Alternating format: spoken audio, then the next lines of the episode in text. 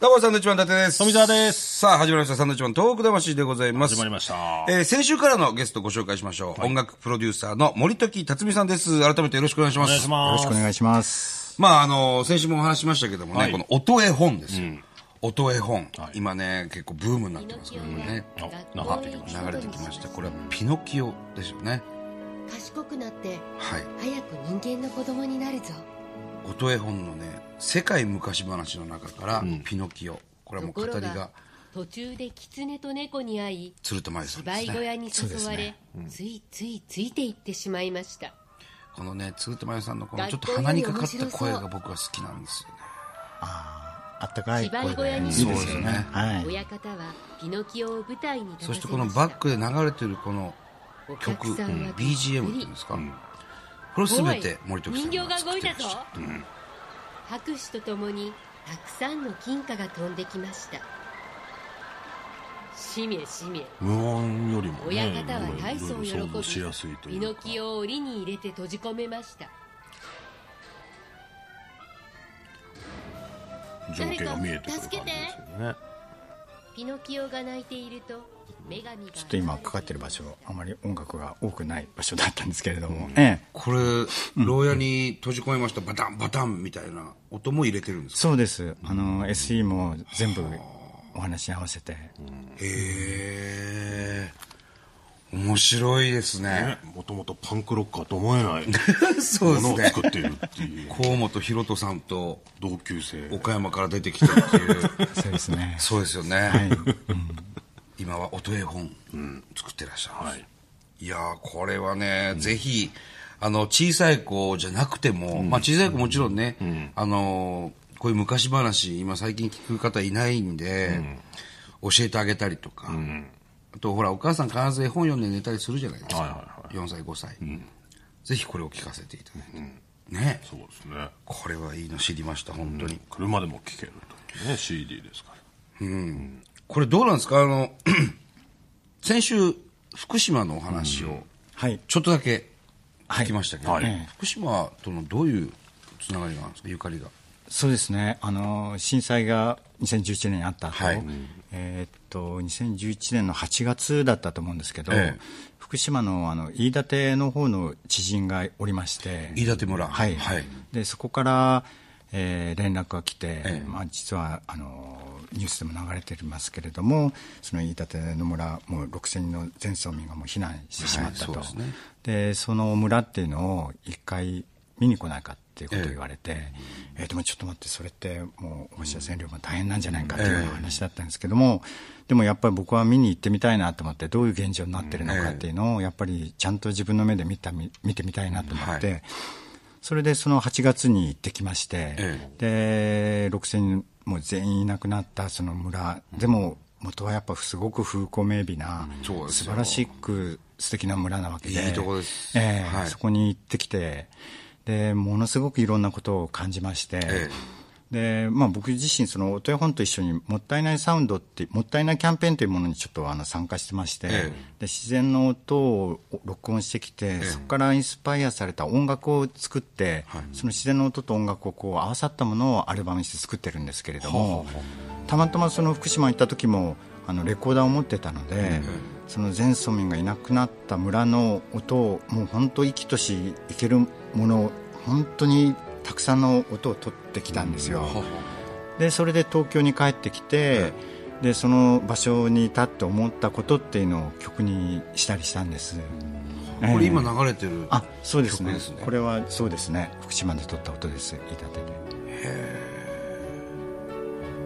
この虫の声というか。はいはその自然の音に合わせて曲をいそうですね。作ってる、はいピアノですよね。そうですね。ピアノ森徳さん弾いてるんですか？はい。ピアノ弾けるんですか？一応あのこんな優しい感じの。パンクロックのように見えておきながらあのピアノも弾けるっていう。すごい何でもできんじゃん。いえいえ。あ。虫の音がする。するよね。自然の音でそんなきっかけでやっぱり福島には飯舘には行くようになって、まあ、皆さんあの思い思いの活動をされてたと思うんですけど、僕はそんなにこういっぱいたくさんはいろんなことはできないんじゃないかなと思ったからであればピンポイントだけど一箇所でもいいから飯舘には僕は何かやろうと思って、そこから年に何回か向こうに行って、え。飯舘からこう避難されてるところでのあの仮設住宅の方を招いてあげて、あのコンサートをやったり、あと東京で、えーこういう音楽を作ったものに対してコンサートをチャリティーコンサートやって、まあ、鶴田さんとかも音絵本朗読で参加してくださったりしながら、でそこで現金をあの皆さんからいただいたものを、えー飯舘のあの教育長さんの方にはい。お渡ししに行ったりとか、そういう感じでこう東京と飯舘を往復したりしてたっていうそういうことを年に3回か4回しかできてませんけどそういうのをずっと今でもやってますああそうですか、ええはい。このラジオラジオ福島でも流れてるんですよ。あそうなんですか、はい、これ聞いてる方、飯舘の方もいらっしゃると思いますよ。えーあ、そんなことやってくださってたんだっていうね、いえいえ。方も改めてでかもわかんないですけど。いると思いますけども。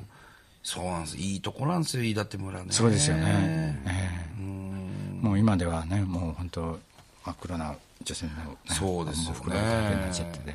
今もまだダメなんでしたっけ？そうですね、まだ避難されてます、ただ今年の夏ぐらいに既存命令が、え既はいはい。存の方がっていうことが出るような、日帰りとかだったらいいんですよね、確かね。あはい。泊まることができない地域だったはずですね、飯舘村。へえ、すごいですね。でもそんな被災地に対してこう、やってくださって、いえいえ、なんかやっぱり、やっぱりたまたま、そう思ったんですかね、その、そうですね、あななんと。たまたまこういうものを僕は作ってたんで、えあのなんかやりたくてもできない人っていうものもいっぱいいると思うんですよ、僕は周りもなんかいたと思うんですけど、どうやってや何かをやりたいんだけど、どうやってやればいいか分からない人もいっぱいいて、えたまたまなんか僕はなんかそういうものを作ってたので、あだったらそれは自分はやんなきゃいけない人の方だからと思って。まあ、そういうこともあったからあのちゃんとやろうかなと思ってあと続けるっていうことでねやろうと思って。えいや、嬉しいですね、それは。現地の人とお話ししたりもしたんですか？そうですね。どういったことを言ってました？そうですね、やっぱり、あの例えばその音絵本の読み聞かせももちろんやったりもしてる時にこうおばあちゃんとかとの交流ももちろんできるわけですけど、まあ、最初の1年、2年ぐらいはこう元気のあったおおばあちゃんもやっぱりちょっとこう長年の仮設の生活でちょっと元気なくなったりとか、そうですよね。ええやっぱりそこら辺テレビで放映されてないいろんなことっていうのも見てきましたから、はいえうん、やっぱりこれからもやっぱり継続してやっていこうかなっていうのはすごく、うん、思ってます。いや、嬉しいですね、そんなんやってくれて。いえいえ本当に、うんと、たまたまこういうものを作ってたっていうだけなんで。なんかあれですか、美味しいものとか食べました？福島、何度もそう訪れて。そうですね、ええ。えあのやっぱり野菜だったりとか果物とか、はい。ええ美味しいものいっぱいありますんで、いっぱいありますもんね。そうですよね、そうなんですよ。うん。早くね、なんとかこう全体がね、福島頑張ってほしいなと思いますけどもね。うん。いや、こういうのすごくいいと思うな。いやその現地の音を残すというのは、なかなかねやってる人いないだろうなと思って。そうですね、本当にびっくりしましたよね、こんな自然が綺麗で、しかも誰も人がいなくて、8月の終わりぐらいの時だったから、あの日暮らしとかセミとか、あとホトトギスとかいっぱいになってたんですけど、うんすごいクリアに、ええ聞こえてきましたね。へえ。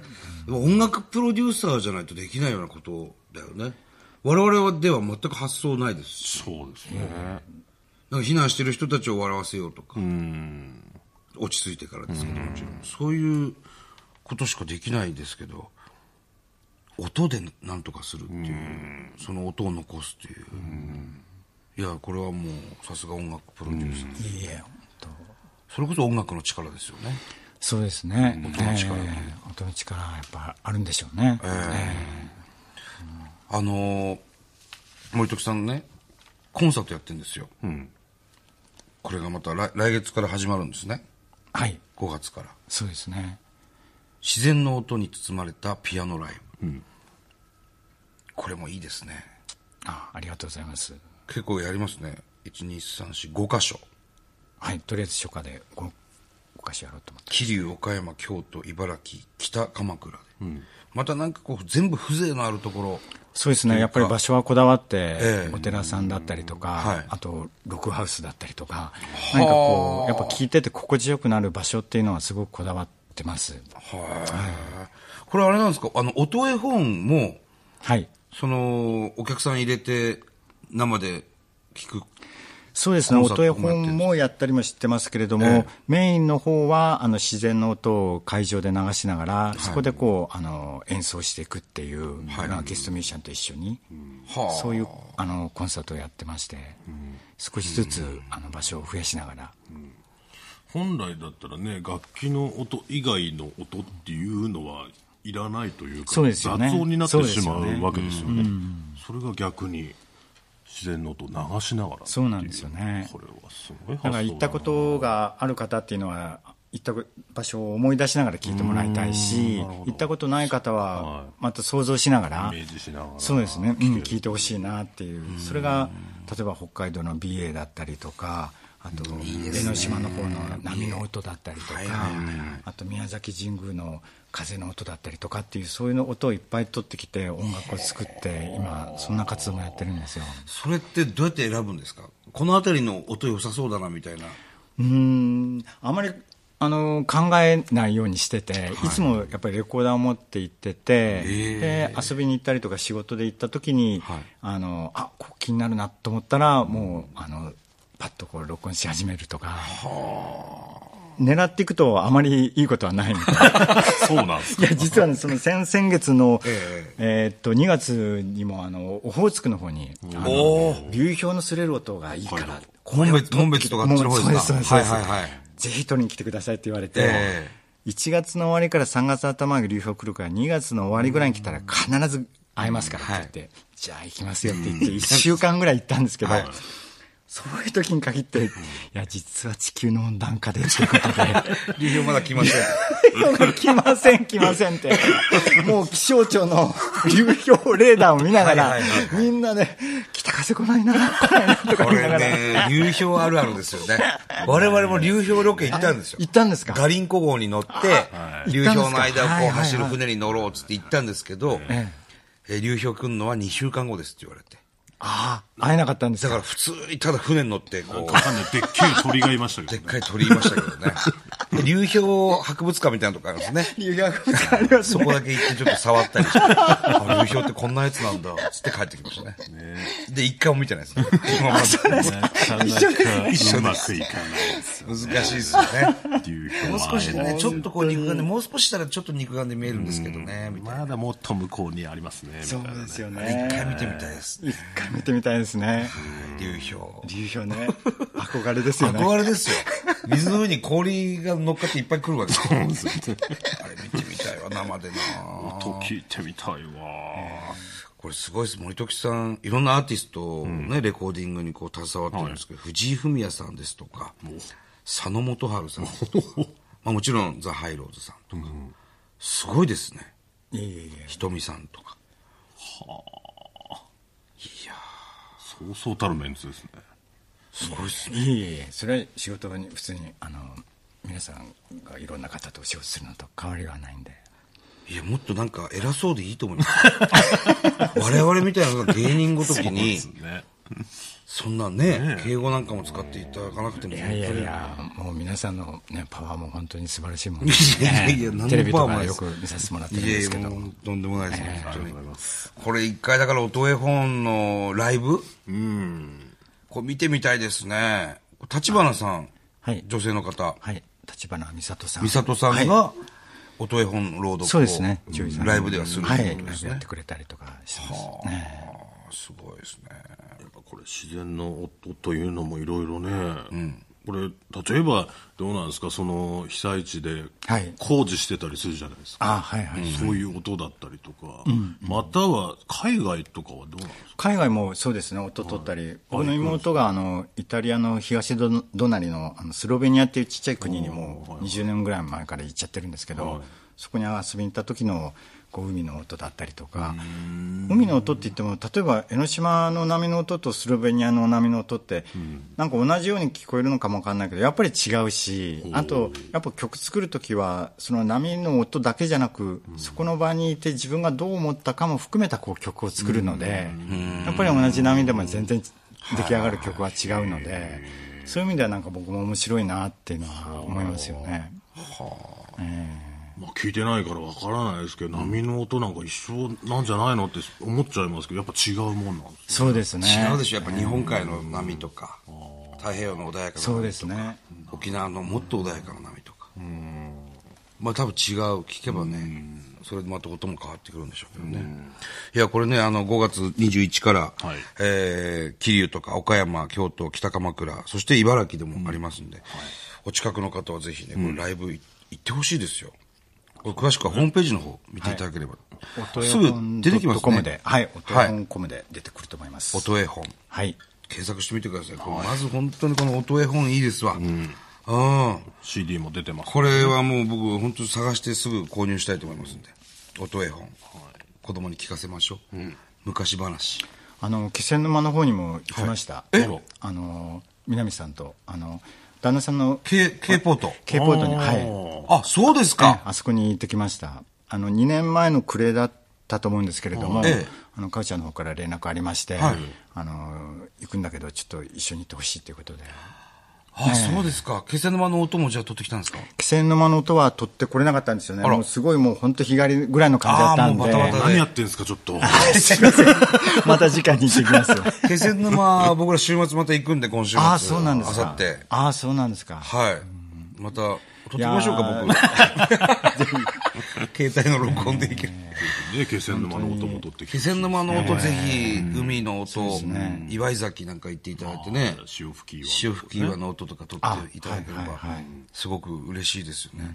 ぜひこれ東北でもぜひコンサートやってくださいそれそうのちですね。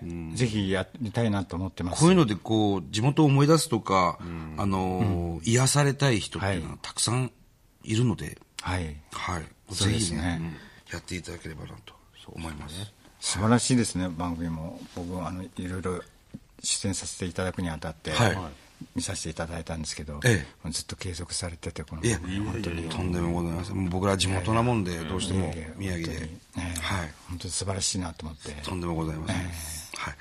あの、鶴田真由さんとね、コネクションできれば。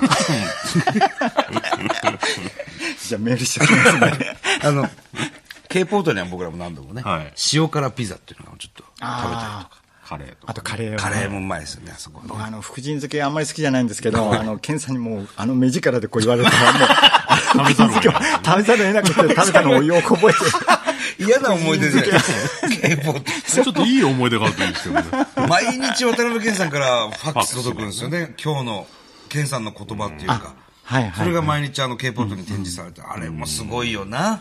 ですね毎回送っていただいて、あの、綺麗な字でねあ。とあそこの隣に美味しいラーメン屋さんもできてます、あ、そうです。かもめ食堂ってそうなんですかいうね、美味しいラーメン屋さん、そこもうまいですね。千葉木屋さんがやってるね。うん。ぜひ次の機会にね行ってください、ぜひ。はい。いや、本当に2週にわたって、はいえーゲストとして来ていただきました。はい、音絵本、ぜひこれをね、聞いていただきたいと思います。はいえー音楽プロデューサーの森時辰巳さんでした。どうもありがとうございました。ありがとうございましたどうもありがとうございました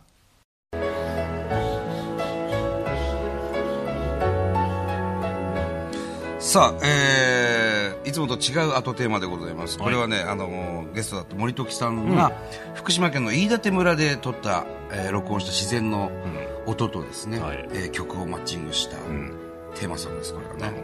はい。さあ、えーこの番組ではですね、東日本大震災に対するあなたのメッセージを受け続けます。はい。えー、はがきの方は郵便番号100-8439日本放送サンドイッチマンの東北魂まで。はいえー、メールの方は、えー、サンドアットマーク 1242.com、サンドアットマーク 1242.com、サンドは SAND となっております。はい。いい回でしたね、2週ね。そうですね。音絵本早速買いに行きたいと思います。はい。それではまた来週です。さよなら。